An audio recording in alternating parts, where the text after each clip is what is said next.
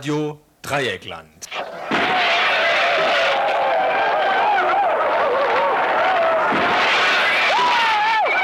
Tagesinfo.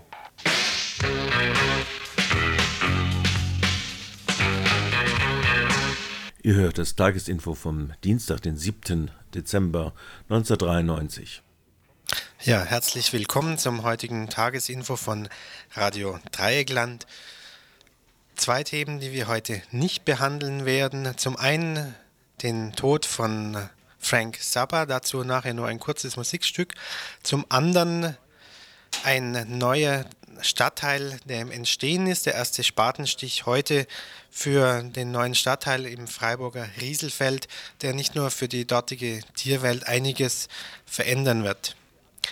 Aber viele andere Themen die wir auf dem Programm haben, wollen wir euch nicht vorenthalten. Als erstes. Kurdinnen treten in Hungerstreik. In mehreren deutschen und europäischen Städten sind Kurdinnen seit dem Wochenende gegen das Verbot der PKK, der kurdischen Vereine und Kulturinstitutionen und gegen den Krieg der Türkei gegen die kurdische Bevölkerung in Hungerstreik getreten. Wir, führten ein, wir führen ein Live-Interview und einen Kommentar. Der Kommentar kommt nicht. Das war jetzt ein kleines Versehen. Nächstes Thema: Social Sponsoring. Im Zuge der Sozialkürzungen wird es in Deutschland immer schwieriger, für soziale Projekte Geld zu bekommen.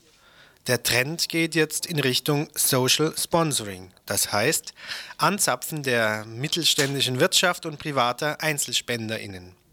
Welche Veränderungen bedeutet dies innerhalb der sozialen Kultur? Egerinfleisch nach Westafrika. Durch subventionierte Billigexporte von Egerinfleisch nach Westafrika droht den dortigen Viehzüchtern die Existenznot. Ein Interview mit einem Mitglied der Menschenrechtsorganisation FIAN. Wahlen in Venezuela.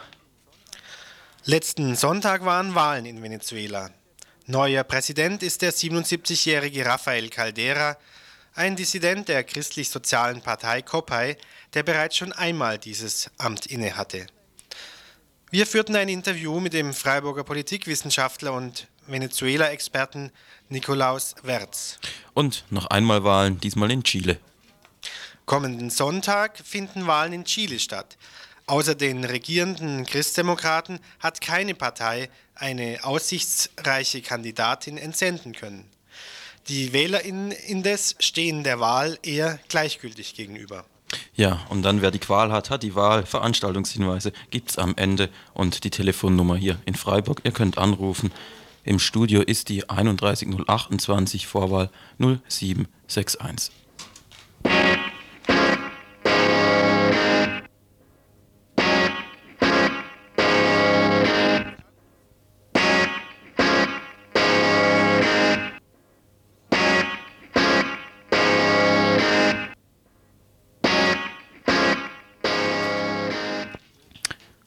Eine Aktion zum großen Lauschangriff ist für den 13.12.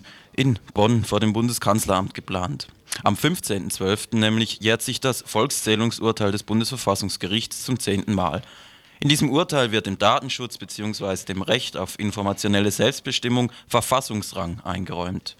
Zu diesem Anlass will die Deutsche Vereinigung für Datenschutz mit einer Aktion in Bonn auf die Gefährdung des Rechts auf informationelle Selbstbestimmung aufmerksam machen. Es soll ein symbolischer Lauschangriff auf das Bundeskanzleramt durchgeführt werden. Dabei werden als Lauschwaffen Luftballons in Hasenform sowie Kameras, Parabolspiegel usw. So aus Pappe zum Einsatz kommen. Ein Lauschangreiferinnentrupp wird diese Requisiten Punkt 10.03 Uhr am Montag, den 13.12. am Adenauer Kopf vor dem Bundeskanzleramt in Bonn installieren und die Gespräche des Bundeskanzlers mit seinen Vertrauten abhören, um gegen die organisierte Kriminalität vorzugehen. Ab 11 Uhr wird es eine Pressekonferenz geben, auf der die Hintergründe der Kritik am großen Lauschangriff detaillierter dann erläutert werden sollen. Und gesucht sind jetzt eben noch Mitkämpferinnen für diese, Mitkämpferinnen für diese Aktion. Die Aktion ist als Demonstration angemeldet, es heißt hier und damit also legal und findet auch außerhalb der, wenn auch nur knappen, knapp außerhalb der Bannmeile statt. Ja, und wer äh, Interesse hat, sich daran zu beteiligen, der kann sich unter einer bestimmten Telefonnummer melden. Die werden wir jetzt einfach nicht durchgeben, weil die recht lang ist auch. Aber wer teilnehmen will, wer Interesse hat an dieser sicherlich sehr witzigen Aktion, der kann hier im Studio anrufen. Ich habe die Nummer gerade eben gesagt, 31028 in Freiburg und kann hier die Telefonnummer erfragen. Wir sagen es auch nochmal am Ende der Sendung.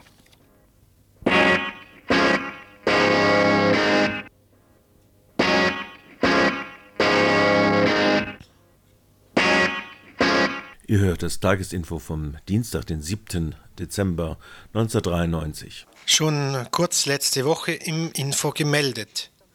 Ali Jansen ist am letzten Freitag freigelassen worden. Ali Jansen ist ein Gefangener aus dem antiimperialistischen Widerstand, der im März 1987 wegen einem Anschlag auf eine Renault-Vertretung verhaftet worden war und wegen Unterstützung der, einer terroristischen Vereinigung nämlich der Aktion Direkt, der Gefangenen der Aktion Direkt, die sich damals im Hungerstreik befanden, zu sechs Jahren Haft verurteilt worden ist. Das ging nun aber doch plötzlich und schnell. Noch in der Woche zuvor hatten wir gemeldet, dass Ali Jansen nach schwerer Erkrankung und Verlegung in die Universitätsklinik Marburg nach dortiger Behandlung zurück in die JVA Schwalmstadt verlegt worden ist. Dort ist eine weitere Behandlung praktisch nicht möglich. Eine schwere Rippenfellentzündung und eine bedrohlich Knotenbildung im Lungenflügel waren der Anlass für seine Einlieferung auf die Intensivstation gewesen. Und zu der Zeit, zu der Zeit lehnte das Oberlandesgericht Richter Schieferstein die Haftentlassung noch ab. Am letzten Donnerstag sollte dann erneute Vorführung vor dem Gericht sein obwohl auch in Abwesenheit hätte entschieden werden können. Nachdem aber Allianzen angekündigt hatte, sich einem Transport nach Frankfurt zu widersetzen, stellte das Gericht schließlich seine Transportunfähigkeit fest. Stattdessen kam ein Richter des Oberlandesgerichts nach Schwalmstadt und erkundigte sich dort lediglich, ob die Angaben seiner Anwältin aus dem, aus dem Dezember im Haftentlassungsantrag noch zutreffend seien. Und dann ging alles ganz schnell. Am Freitag früh erhielt Allianzen einen Fahrschein nach Frankfurt und stand dann ohne Vorabinformation bei seinen Freunden vor der Tür. Ob das Gericht nunmehr durch den öffentlichen, doch dem öffentlichen Protest nachgab und schließlich doch die weitere gesundheitliche Gefährdung in der Haft zum Ausgangspunkt für die Entscheidung der Haftentlassung nahm, ist nicht sicher. Sicher hingegen ist, dass Allianzen sich nunmehr intensiv um seine gesundheitliche Rehabilitation kümmern muss. Und dafür gibt es wohl von Seiten der Krankenkasse oder des Sozialamts kaum Geld. Aber so viel ist jedenfalls sicher. Allianzen ist drei Monate vor seiner offiziellen Entlassung jetzt raus. Die letzten drei Monate sind nunmehr auf zwei Jahre zur Bewährung ausgesetzt. Auch dies noch eine weitere Schikane der Justiz. Yeah.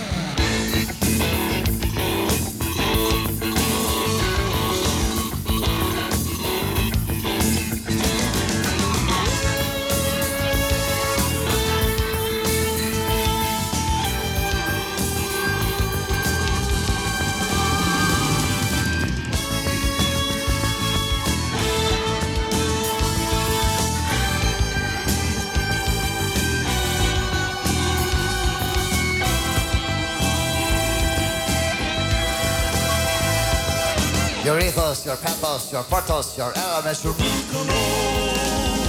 You're riding home. You are hopeless. Your hopelessness is rising around you, rising around you. You like it? It gives you something to do in the daytime. Hey, buddy. You need a hobby. You are tired of moving forward. You think of the future and secretly you fiddle your plans. The puddle of fiddle, which used to be little, is rising around you, rising around you.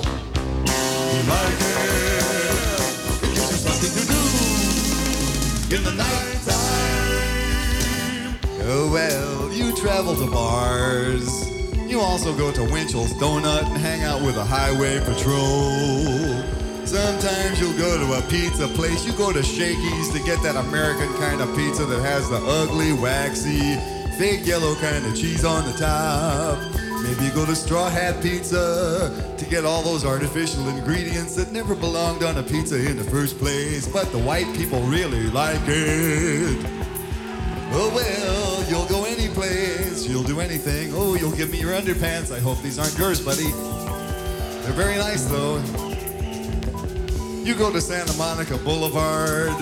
You go to the Blue Parrot. No problem. You'll go any place. You'll do anything. Just so you can hang out with the others. The others. Oh, just like Afraid of the future.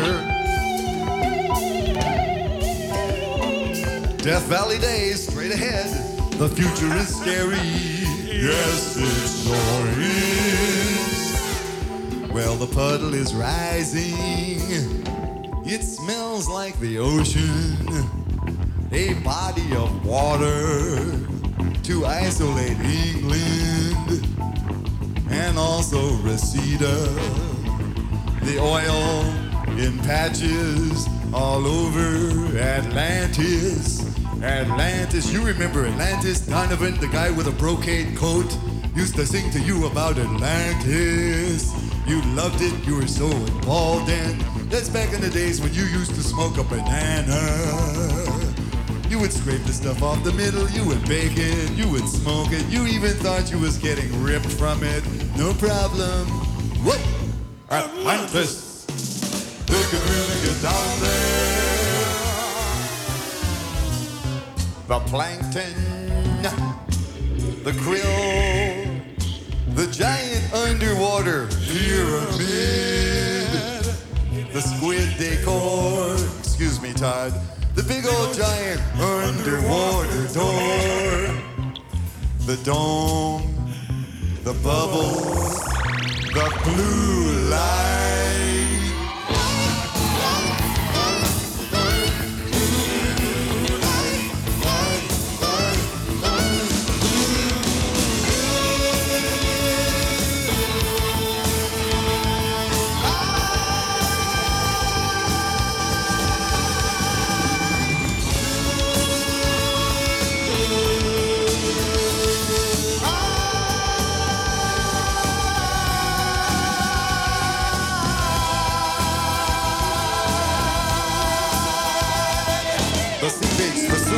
Rubbers, the napkins, your ethos, your portos, your flagpole, your porthole, your language, you're frightened, the future, your la- You can't even speak your own fucking language.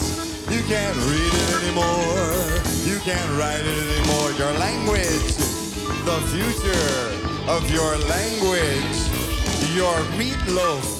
Don't let your meatloaf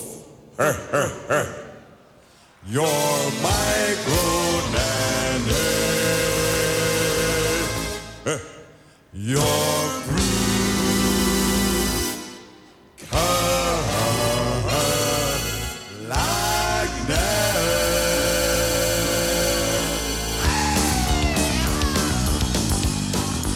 Ihr hört das Tagesinfo vom Dienstag, den 7. Dezember 1993. Ja, nach diesen konservierten Tönen des nun im Alter von knapp über 50 Jahren verblichenen Frank Zappa kommen wir zu unserem ersten Thema.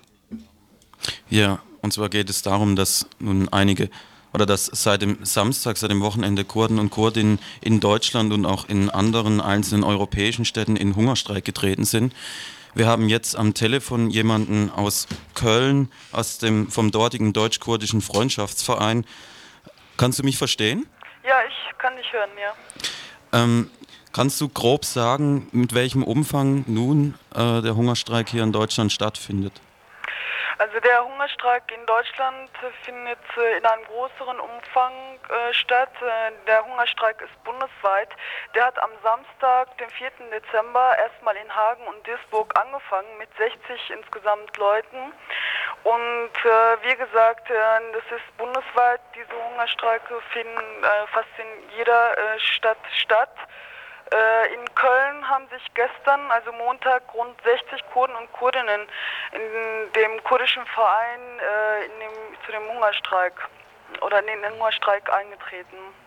Jetzt äh, beschränkt sich das nicht nur auf Deutschland. In Wien gibt es, soweit ich weiß, auch bereits hungerstreikende Kurdinnen. Gibt es denn auch in Frankreich, wo ja die PKK auch verboten wurde? Ja, natürlich. In Frankreich äh, haben auch äh, insgesamt über 30, 40 äh, Leute in Paris äh, mit dem Hungerstreik begonnen, auch gestern. Nun, ich habe es schon angesprochen, das Verbot der PKK und der kurdischen Vereine in Deutschland ist sicherlich ein Auslöser, aber sicher nicht das Einzige, weshalb jetzt dieser Hungerstreik stattfindet. Hm. Der Hungerstreik richtet sich natürlich vor allem auch gegen den Vernichtungskrieg des türkischen Staates in Kurdistan, gegen das kurdische Volk. Äh, wie ja auch weitest bekannt ist, äh, die türkische Regierung setzt eine Gewalt, traditionelle Gewaltpolitik fort und äh, beharrt auf seine traditionellen Gewaltpolitik. Das heißt, tagtäglich werden Dörfer zerstört, bombardiert und Menschen werden gefoltert, auf offener Straße erschossen.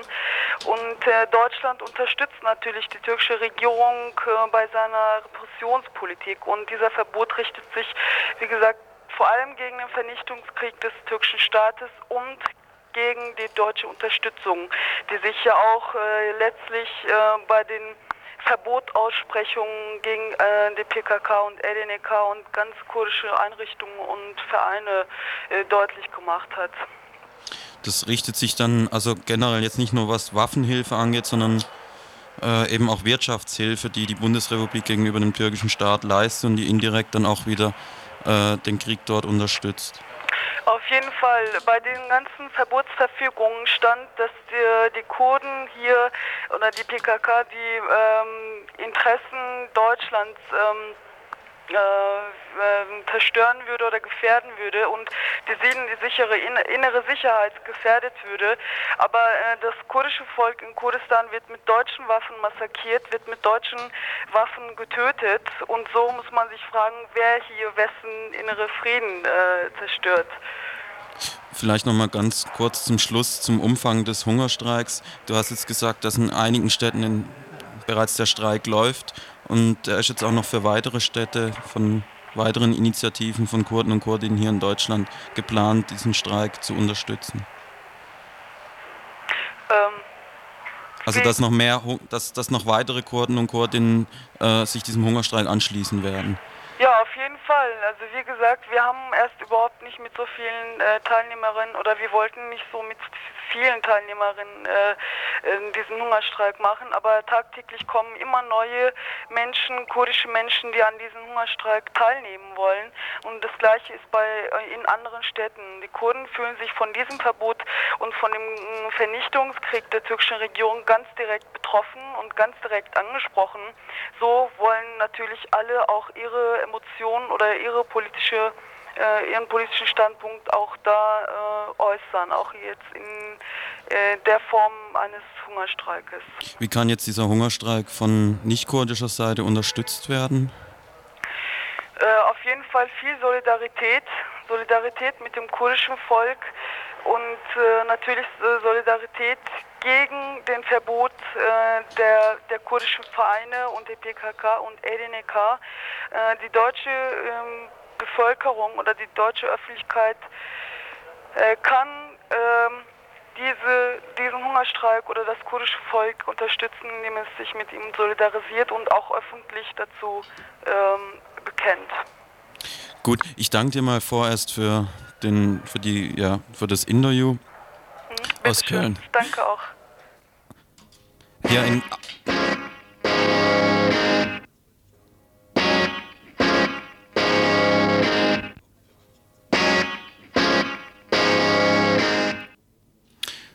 Vielleicht noch ganz kurz hinzuzufügen, was einerseits Solidarität angeht. Heute Abend wird die Volksküche um 20 Uhr in der Olpenmannsstraße im kurdischen Zentrum sein. Und zum anderen wäre vielleicht noch zu sagen, dass auch die Kurden und Kurdinier in Freiburg bereits in der Diskussion sind über diesen Hungerstreik und auch Bereitschaft zeigen, sich an dem Hungerstreik zu beteiligen.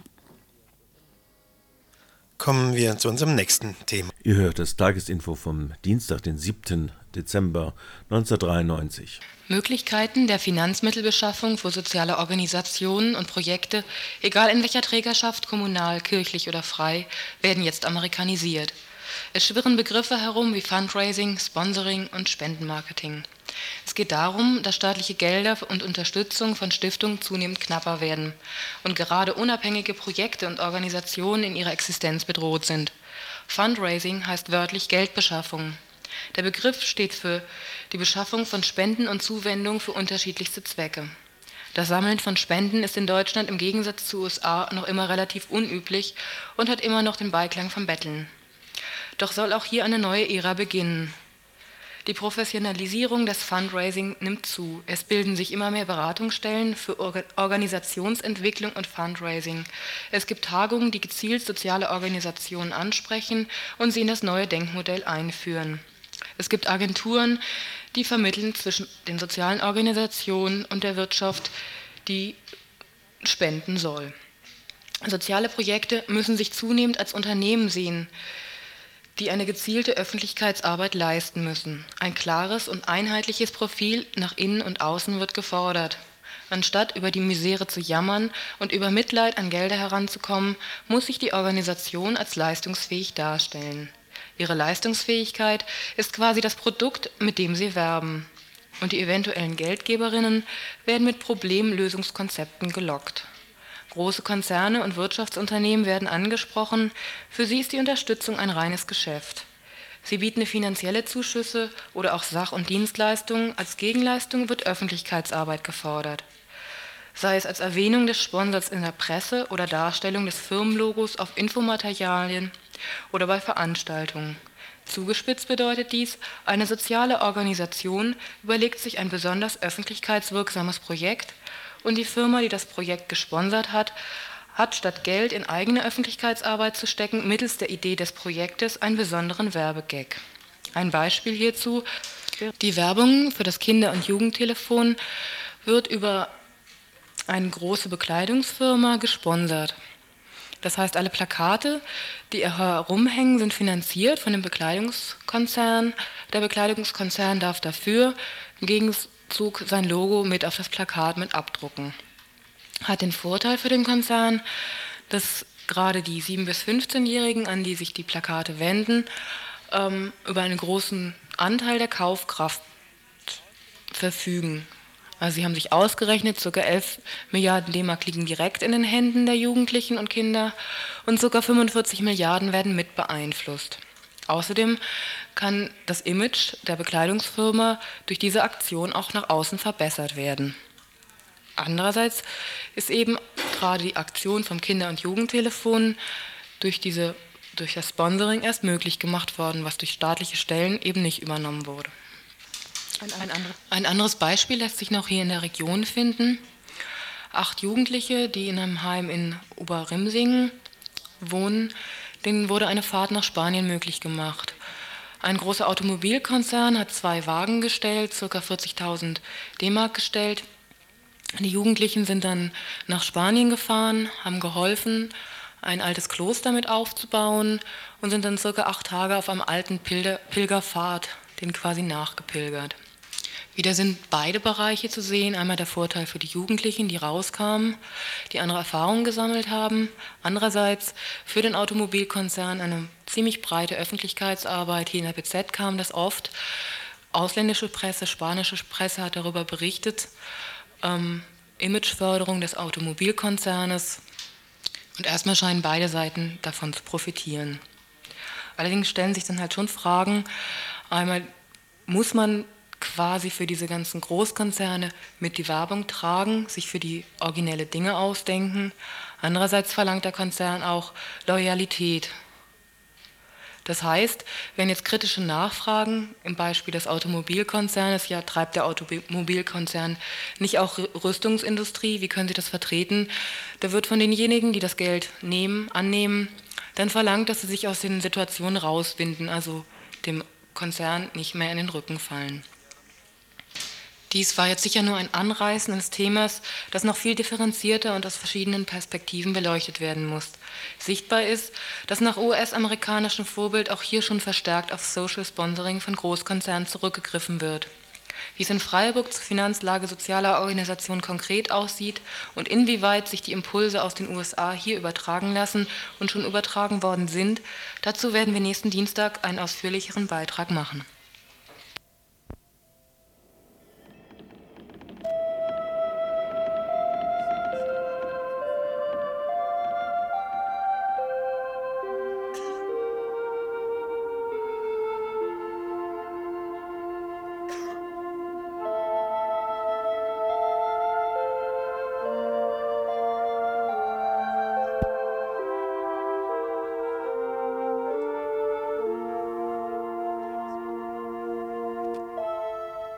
Ihr hört das Tagesinfo vom Dienstag, den 7. Dezember 1993. Rindfleisch aus der Ägäe, das billig subventioniert nach Westafrika exportiert wird, führt dort dazu, dass den Viehzüchtern vor allem in der Sahelzone nun der Absatzmarkt fehlt, sprich, dass sie dadurch auch in eine ganz schwere Existenznot kommen. Wir führten heute zu dieser Problematik ein Interview mit Frank Brassel von der Menschenrechtsorganisation FIAN, die er nun auch gleich im Interview zunächst einmal vorstellen wird. Es ist eine internationale Menschenrechtsorganisation, die sich einsetzt auf das Menschen, für das Menschenrecht auf Nahrung und insbesondere in ländlichen Regionen der dritten Welt, wo Menschen durch Landvertreibung, durch Großkonzerne, durch Weltbankprojekte oder in dem Fall durch EG-Handelssubventionen in ihrem Recht auf Nahrung geschädigt werden. Da versucht FIAN zu intervenieren und wir koordinieren derzeit in zusammen mit der Nord-Süd-Initiative German Watch, eine Lobbygruppe hier in Bonn, mit denen zusammen koordinieren wir gerade den Widerstand gegen die EG-Subventionspolitik im Rindfleischbereich gegenüber Westafrika und den Sahelländern. Hm. Welche Länder sind denn, um sich vielleicht ein bisschen ein Bild zu machen, also auch welche Flecke da auf dem afrikanischen Kontinent betroffen sind, welche Länder oder welche Flächen äh, sind jetzt von diesen Subventionen betroffen. Ja, das ist, äh, das ist quasi, das geht um die gesamte westafrikanische Region, wobei man sagen muss, dass die Exportsubventionen in erster Linie für die westafrikanischen Küstenländer, Elfenbeinküste, Ghana, äh, Benin, Togo und so gezahlt werden. Und diese Länder sind eigentlich bislang die traditionellen Absatzmärkte für die Viehzüchter im Sahel gewesen, also eine der ärmsten Regionen der Welt, insbesondere die äh, Länder Burkina Faso, Mali und Niger, wo traditionell insbesondere die Nomaden Rindvieh züchten und es dann äh, bis an die afrikanische Küste äh, treiben und dort versuchen zu verkaufen. Und diese Nomaden also, äh, haben nun festgestellt, dass sie seit der zweiten Hälfte der 80er Jahre quasi ihren gesamten Markt verloren haben, weil die westafrikanischen Küstenländer überflutet werden von absolut billigem, auch noch minderwertigem Rindfleisch aus der EG-Produktion. Man muss sich das ungefähr so vorstellen, dass äh, das EG-Fleisch derzeit beispielsweise in Abidjan, der Hauptstadt der Elfenbeinküste, für das Kilo für 1,50 Mark angeboten wird und gleichzeitig noch jedes Kilo im Moment mit etwa 3,30 Mark vom Staat, also von uns allen sozusagen aus Steuergeldern runtersubventioniert werden. Und das ist dann einfach dermaßen preiswert, dass selbst die Viehzüchter im Sahel damit nicht mehr konkurrieren können. Und das heißt aber auch, nachdem was du jetzt über die Wirtschaftsweise dieser Nomaden gesagt hast, dass damit wirklich die Existenzgrundlage von ihnen bedroht ist, weil die Viehzucht für sie das äh, praktisch der Kern ihres Wirtschaftens ja, darstellt. Das ist ganz richtig, dass man kann so sagen, dass die Viehzucht in den Sahelländern, also in Burkina Faso zum Beispiel für annähernd die, der Hälfte der Bevölkerung das Einkommen, die Einkommensgrundlage darstellt. Sie sagen selbst immer, es ist Ihre Lebensversicherung und Sparkasse in einem. Wenn Sie also keinen Absatz für Ihr Vieh finden, dann haben Sie kein Geld mehr, um sich die grundlegenden Nahrungsmittel zu kaufen. Sie haben kein Geld mehr für Medizin, für den Schulbesuch der Kinder und für alle anderen grundlegenden Ausrüstungen. Also wir reden jetzt nicht über Videoanlagen, sondern wir reden über um, es geht ums Überleben dabei. Und wir haben derzeit einen Gast, Seydou Madien, einen Sprecher der Bukaden, äh, Nomadenorganisation aus Burkina Faso hier zu Gast mit dem wir auch entsprechend Gespräche sowohl mit dem Landwirtschaftsministerium, Entwicklungshilfeministerium und Bundestagsabgeordneten hier in Bonn führen zu diesem Thema.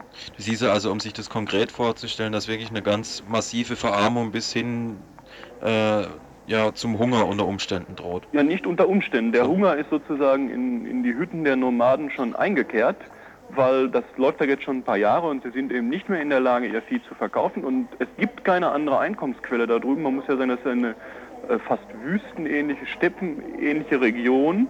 Und da fängt dann auch das nächste Problem an. So, sagen wir mal, die Nomaden, die ja nicht dauerhaft an einem Platz sind, haben sozusagen eine Art des angepassten Wirtschaftens gefunden, mhm. womit sie auch die, die, diese sensible ökologische Region nicht durcheinander bringen. Allerdings jetzt, wenn sie ihr Vieh nicht mehr verkaufen können, dann äh, wachsen die, die Herden und es kommt zur Überweidung und zu einer zu einem Fortsetzen äh, der Verwüstung in dieser Region. Das heißt, man hat auch eine Menge an ökologischen Problemen in diesem Kontext. Kommen wir vielleicht mal zur EG. Warum äh, werden denn überhaupt äh, Rindfleischexporte nach Westafrika von hier aus getätigt und warum werden die dann auch noch subventioniert? Ja, das finde ich auch eine gute Frage und die EG und auch das Bundeslandwirtschaftsministerium weiß eigentlich keine vernünftige Antwort darauf. Äh, generell weiß man, dass die EG etwa eine Million Tonnen Rindfleisch auf Halde liegen hat und natürlich ein Interesse daran hat, dieses nun zu veräußern. Und äh, ich sage einfach mal, diese Fleischberge und Absatzchancen scheinen eben ein größeres Gewicht zu haben als entwicklungspolitische oder umweltpolitische Erwägungen. Denn obwohl selbst uns das Entwicklungshilfeministerium, das Umweltministerium gesagt hat, ja, das ist eine Katastrophe, diese EG-Politik, wird weiterhin von der EG-Kommission und vom Bundeslandwirtschaftsministerium verteidigt. Äh, ganz klar ist es uns auch nicht, aber es müssen deutlich Absatzmarktinteressen dahinter stehen. Das heißt, die, ja, oder nochmal weiter gefragt, warum werden die Absatzmärkte gerade im Trikont äh, gesucht und nicht etwa in Nordamerika?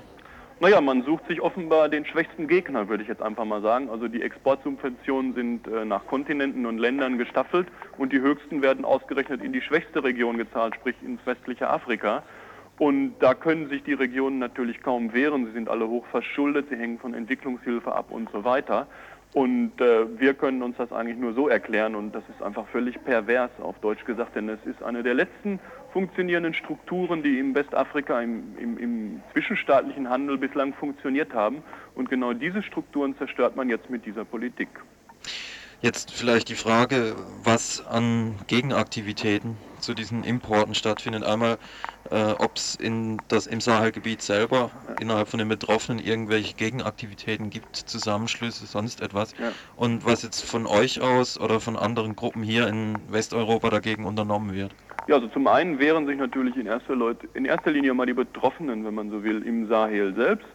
Äh, also zum Beispiel, wir haben derzeit den, einen Besuch von Sedou Madien, von einer Nomadenorganisation mit dem Namen Krüs. Das ist quasi so ein genossenschaftlicher Zusammenschluss.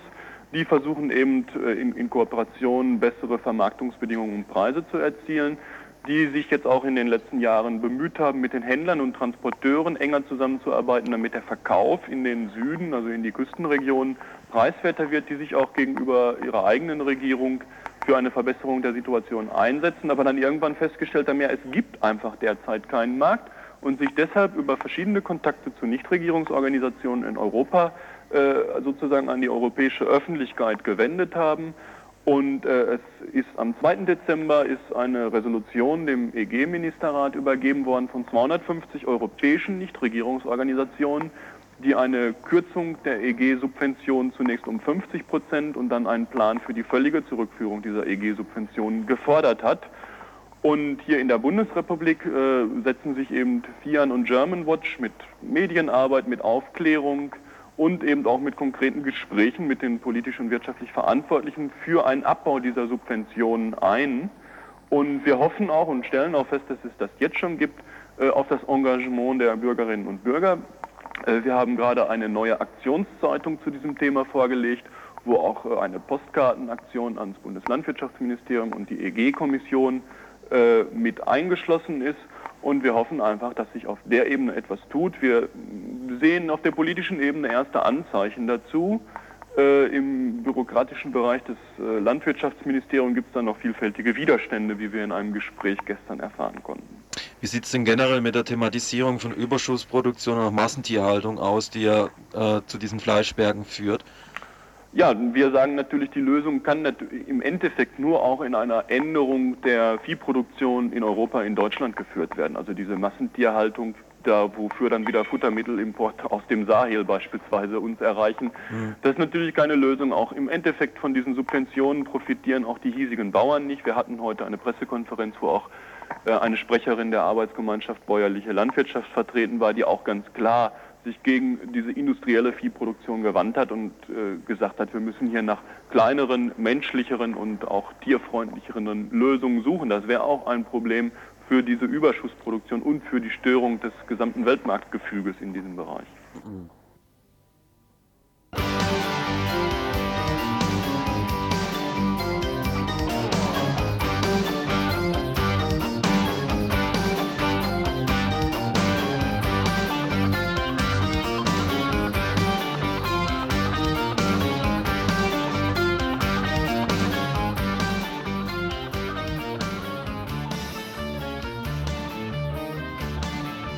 Ihr hört das Tagesinfo vom Dienstag, den 7. Dezember 1993. Venezuela ist in letzter Zeit nicht gerade durch demokratische Rituale aufgefallen. Vor, vor Putschversuchen, vier Putsch, Zwei Putschversuche vor kurzer Zeit rissen das Land aus dem durch die Medien der Industrieländer geprägten Medienbrei. Dahingehend ging bei den Präsidentschaftswahlen gingen die Präsidentschaftswahlen erstaunlich ruhig ab. Weder Meldungen über versuchten Wahlbetrug noch Befürchtungen des Eingreifens der Militärs bewahrheiteten sich.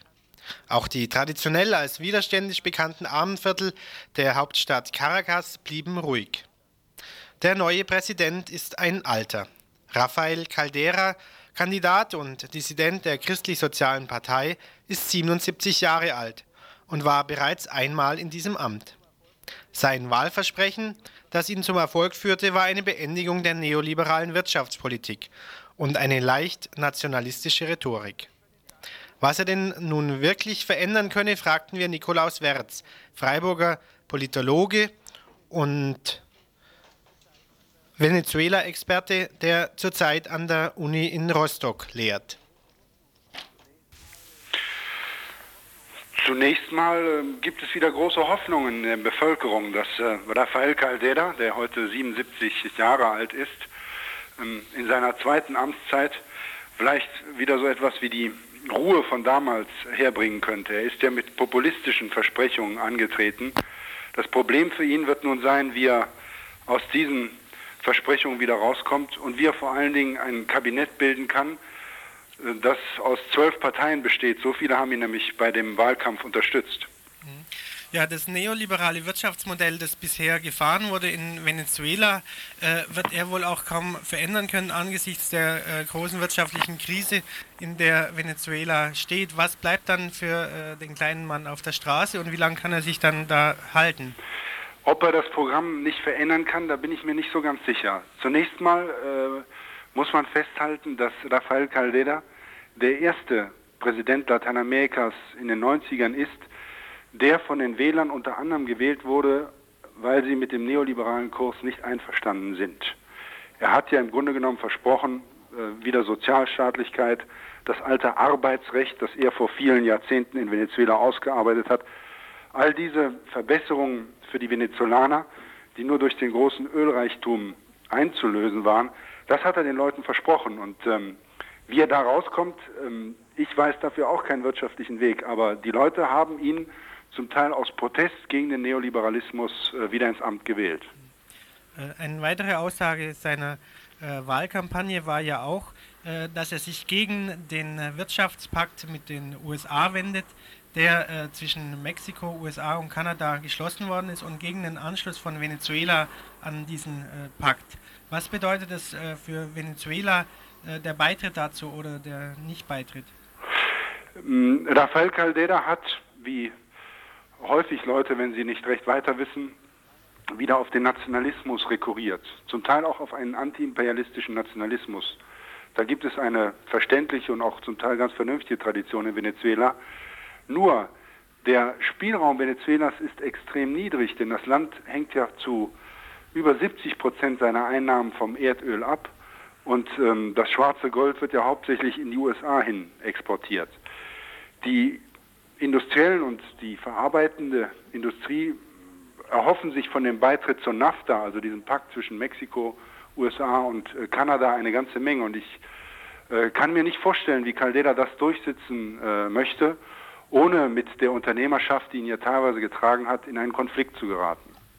Ja, vor den Wahlen hat es auch Gerüchte gegeben, dass sofort nach den Wahlen das Kriegsrecht ausgerufen würde äh, und Ausnahmezustand vom Militär eingerichtet wurde. Dies hat alles nicht stattgefunden. Dennoch bleibt natürlich die Frage, wie wird sich das Militär in Zukunft verhalten? Es ist so, wenn der Zweitplatzierte Andrés Velázquez von der Causa Radical, also der radikalen Sache, gewonnen hätte, er hat immerhin 25 Prozent der Erststimmen erreicht. Die Tatsache, dass Caldera und Velázquez, also zwei unabhängige Kandidaten, 55 Prozent der Wählerstimmen erreichen, ist ein Bruch mit der ganzen bisherigen Wahlgeschichte Venezuelas und insofern in seinen Ausmaßen noch gar nicht einzuschätzen. Also wenn Velázquez die Wahl gewonnen hätte, hätte es wahrscheinlich einen Putsch gegeben und zwar einen richtigen. Es hat ja zwei Putschversuche 92 gegeben, aber im Falle eines Wahlsieges von Velázquez wäre zu vermuten, dass diesmal die Spitze des Militärs putscht. Caldera hat äh, recht gute Beziehungen zum Militär, weil er bei dem ersten Putschversuch vom 4. Februar 1992 im Kongress eine Rede gehalten hat, wo er Verständnis für die Offiziere äußerte. Ich glaube also, dass wenn es einem gelingen kann, eine zivil-militärische Allianz zu führen, dann ist es Caldera. Die Gefahr besteht eher darin, dass dieser hm, nicht korrupte, aber doch schon etwas äh, ältere Herr in den Fehler verfallen könnte, den Fujimori in Peru durchgeführt hat, nämlich mit autoritären Maßnahmen zu regieren. Ähm, welches Verhältnis hat denn ähm, Caldera zu den umgebenden Staaten, also zu äh, den karibischen Staaten auch? Und wie wird äh, ein Präsident, ein alter, ein neuer Präsident Caldera dort aufgenommen? Das Verhältnis ist gut. Er hat jetzt im Wahlkampf manchmal äh, die nationalistische Karte etwas gespielt, aber ich glaube, äh, das Verhältnis zu den Nachbarländern ist gut. Mhm. Er ist ein anerkannter, ähm, geehrter Staatsmann. Ich glaube, dass es da keine Probleme gibt. Ihr hört das Tagesinfo vom Dienstag, den 7. Dezember 1993. Con paso rápido camina la unidad de los unidos ya por la miseria los que la represión golpea por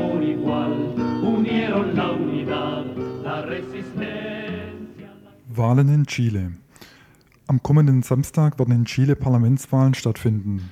Nach Einschätzung von Umfragen steht der Gewinner der Wahlen bereits fest. Auf Eduardo Frei, den Kandidaten des rechtskonservativen Bündnisses Concertación, wird voraussichtlich 60 Prozent der Stimmen erhalten. Freis Wahlkampfprogramm klingt ziemlich unbestimmt. Er verspricht einfach nichts. Sein Erfolg ist eher an einer Fortsetzung der sogenannten Politik des Ausgleichs seines Vorgängers Alvins festzumachen unter der Chile einen beispiellosen wirtschaftlichen Aufschwung erlebte. Sein Gegenkandidat Arturo Alessandri geht für die Union por el Progreso, einem Bündnis aus den drei rechten Parteien Nationale Erneuerung, Unabhängige Demokratische Union und Zentrumsunion ins Rennen. Nach Umfragen wird er 20 Prozent erhalten. Sein Programm ähnelt dem Freis. Stabilität durch eine starke Wirtschaft. Gefährlicher könnte Frei allerdings der unabhängige Wirtschaftswissenschaftler Manfred Max Neef werden, der 1983 den alternativen Nobelpreis für seine Bemühungen um die Umweltschutzbewegung erhielt. Er ist ein Kritiker der bisherigen neoliberalistischen Politik Alwins. Die, Wurzeln dieser Politik gehen auf die Brachialmarktwirtschaft Pinochets zurück. Die schillerndste Figur dieser Wahlen ist Eugenio Pizarro, ein katholischer Priester, der für die kommunistische Partei kandidiert. Seine Schwierigkeiten, sowohl kommunistische als auch kirchliche Interessen unter einen Hut zu bringen, offenbaren sich beispielsweise in seinem Standpunkt zur Abtreibung, die er als Verbrechen bezeichnet, andererseits Mord vor dem Hintergrund berechtigter Interessen als durchaus legitim ansieht.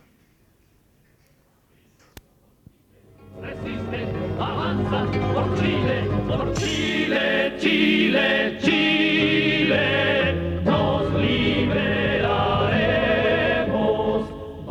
a triunfar, lucha junto a mí, patria Die Wirtschaftspolitik der vergangenen vier Jahre brachten Chile einen enormen wirtschaftlichen Aufschwung, der von Weltbankkreisen beispielhaft angesehen wird. Die Inflationsrate konnte unter Kontrolle gebracht werden und das Bruttosozialprodukt stieg 1992 um 10,4 Prozent gegenüber dem Vorjahr. Die Maßnahmen standen unter dem Vorzeichen des Neoliberalismus.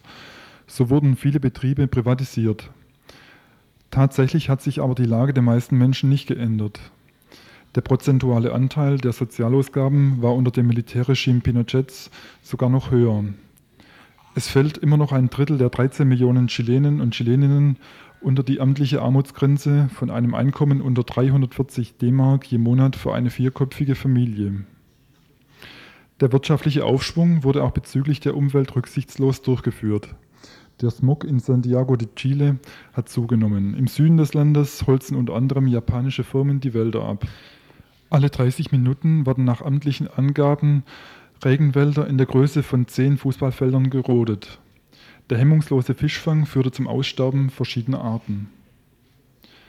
Der wirtschaftliche Aufschwung und den damit verbundenen Hoffnungen scheint die Mehrheit der Chilenen und Chileninnen davor zurückzuhalten, andere Forderungen aufzustellen. So ist die Aufklärung der Morde und Menschenrechtsverletzungen während der Diktatur noch immer eine verdrängte Notwendigkeit. Das Schicksal der rund 2500 Ermordeten und Desaparecidos, der Verschwundenen, ist noch immer ungeklärt. Pinochets verhängte Amnestie für alle von 1978 begangenen Verbrechen steht einer Aufklärung und Bestrafung der Täter, die oft noch in Amt und Würden stehen, noch immer im Wege. Und Ex-Diktator Pinochet wird bis 1997 im Amt bleiben, wie er es bei der Amtsübergabe in der Verfassung festschreiben ließ. Dennoch kam es in diesem Jahr zu einer ersten Verurteilung von zwei Geheimdienstchefen, wenn auch die Milde des Urteils allgemeines Erstaunen auslöste. Die Militärs sind weiterhin ein ernstzunehmender Faktor.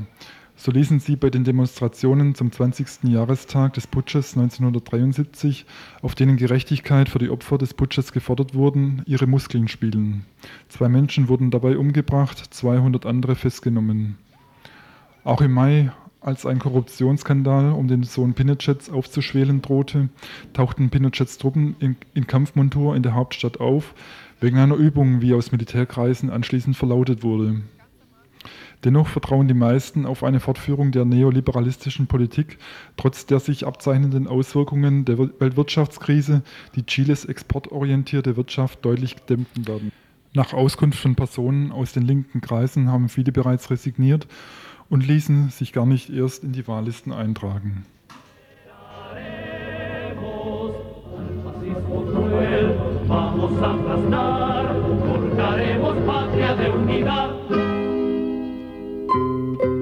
No solo a resistir, ahora hay que avanzar con paso rápido. La vida cambia a derrotarnos ya con fuerza y decisión por la pendiente van es el ocaso, las horas del dolor están contadas. Escucha, se oye, ya vienen, ya cantan. Obreros son miles, mujeres son miles, resisten, avanzan por Chile, por Chile, Chile, Chile.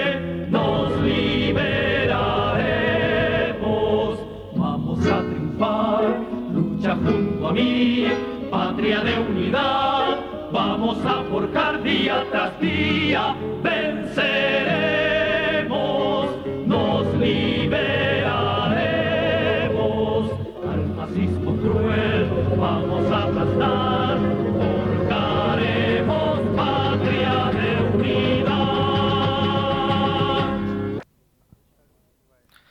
Ja, bevor wir dann zu den Veranstaltungshinweisen kommen, wollen wir nicht versäumen, noch einmal dem verblichenen Frank Zappa zu huldigen mit einem weiteren Stück. sit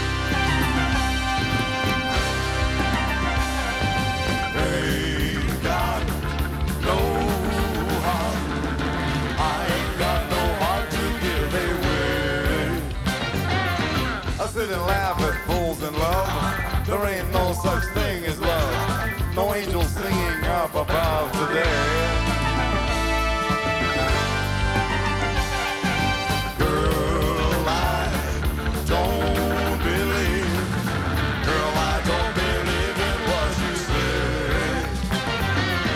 You say your heart is only mine. I say to you, you must be blind. Makes you think that you're so blind?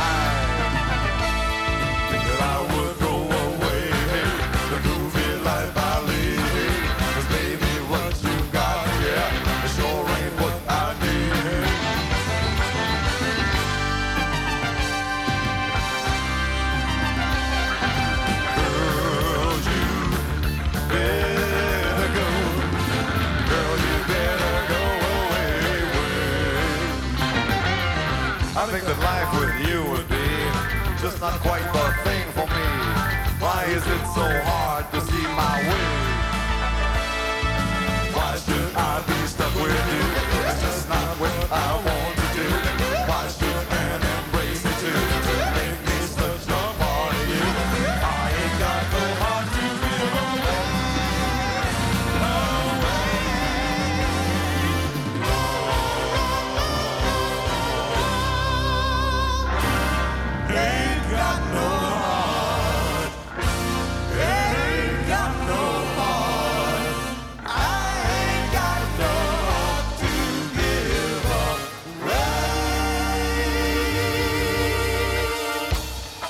Ihr hört das Tagesinfo vom Dienstag, den 7. Dezember 1993.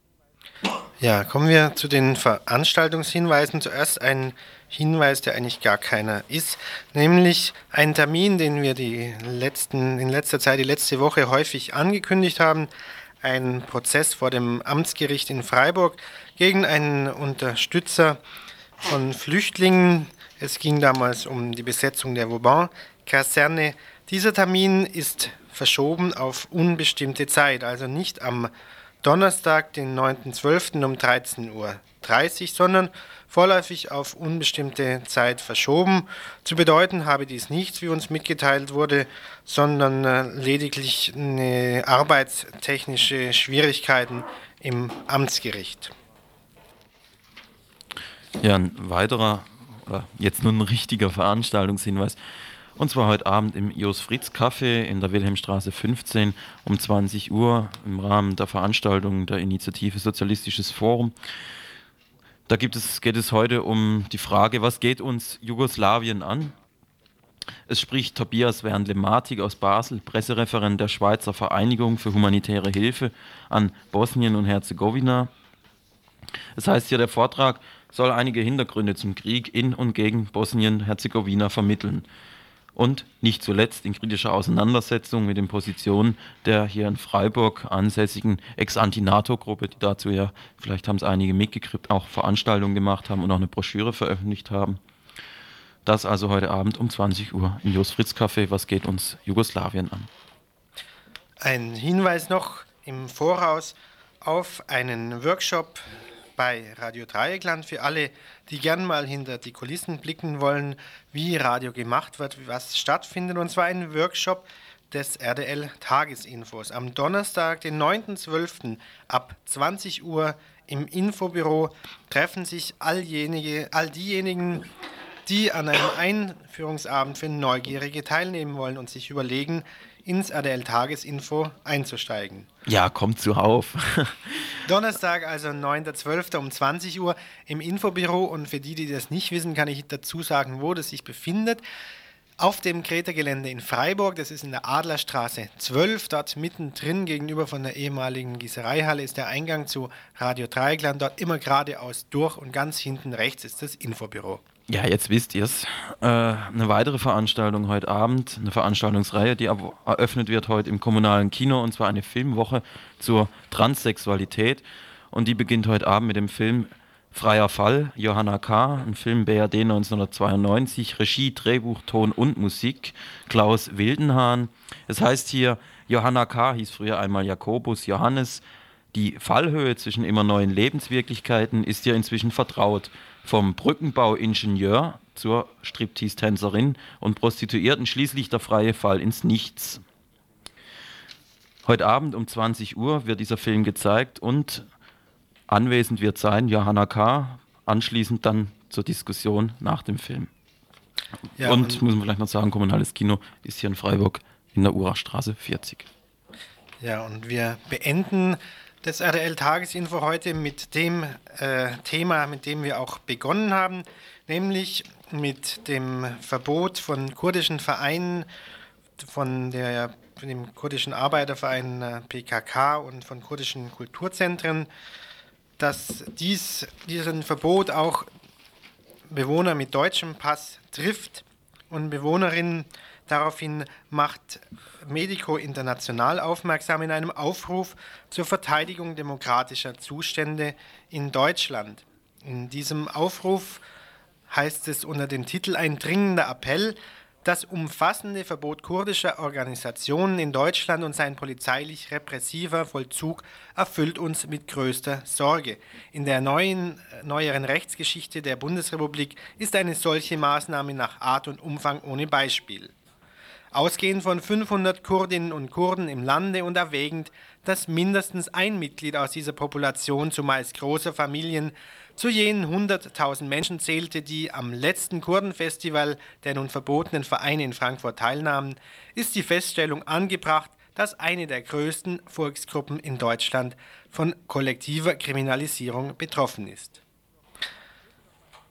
Warum ich dies noch am Schluss nochmal erwähnt habe, diesen Aufruf von Medico International, hat mit einem Veranstaltungshinweis zu tun, der bei uns immer am Ende des RDL-Tagesinfos vom Dienstags kommt, nämlich den Veranstaltungshinweis der Volksküche. Die Volksküche findet auch heute am Dienstag statt und zwar im kurdischen Kulturzentrum in der Oldmannstraße in Freiburg. Das kurdische Kulturzentrum in der Oldmannstraße in Freiburg sollte auch geschlossen werden, wurde dann von kurdischen Menschen wieder besetzt und dort heute Abend also die Volksküche und wie aus bisher gut unterrichteten Kreisen zu vernehmen war, soll es sehr, sehr viel Gesundes direkt frisch vom Markt geben. Ja, damit sind wir ans Ende gekommen. Ich möchte dennoch noch hinweisen auf das RDL Tagesinfo von morgen und zwar die Themen dort ein Jahr UN-Intervention in Somalia. Auf Vorschlag der USA beschloss der UN-Sicherheitsrat am 3.12.1992 30.000 Soldaten unter US-amerikanischem Oberkommando nach Somalia zu entsenden. Die Restore Hope begann angeblich, um humanitäre Hilfe zu leisten. In einem Interview mit Alexander Ewald, Mitglied der Gruppe Linkswende und Organisator der Kampagne gegen Militarismus sollen einige Hintergründe der UN-Aktion beleuchtet werden. Ein weiteres Thema, kulturelle Autonomie. Wieder den Universalismusanspruch westlicher Zivilisation. Im Rahmen der Vortragsreihe heute hier, morgen fort, Migration, Rassismus und die in Anführungszeichen Unordnung des Weltmarkts, die derzeit von der Freiburger Aktion Dritte Welt organisiert wird, spricht am Donnerstag Nekati Mert über das Konzept der kulturellen Autonomie. Das RDL Tagesinfo von morgen, von Mittwoch, hat vorab ein Interview mit ihm geführt.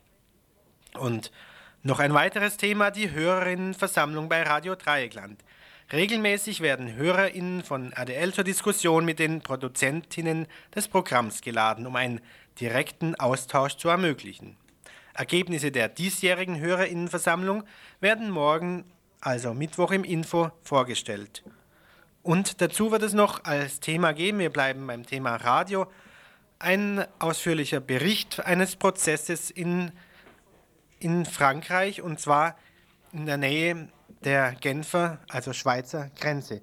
Dort steht, stand letzte Woche ein Redakteur des freien Radios Sohn aus Genf vor Gericht weil Radio Sohn im Jahre 88 Telefonprotokolle eines Genfer Waffenhändlers, der anschließend ausgewiesen wurde, mitgeschnitten, mit diese Telefonprotokolle sendete.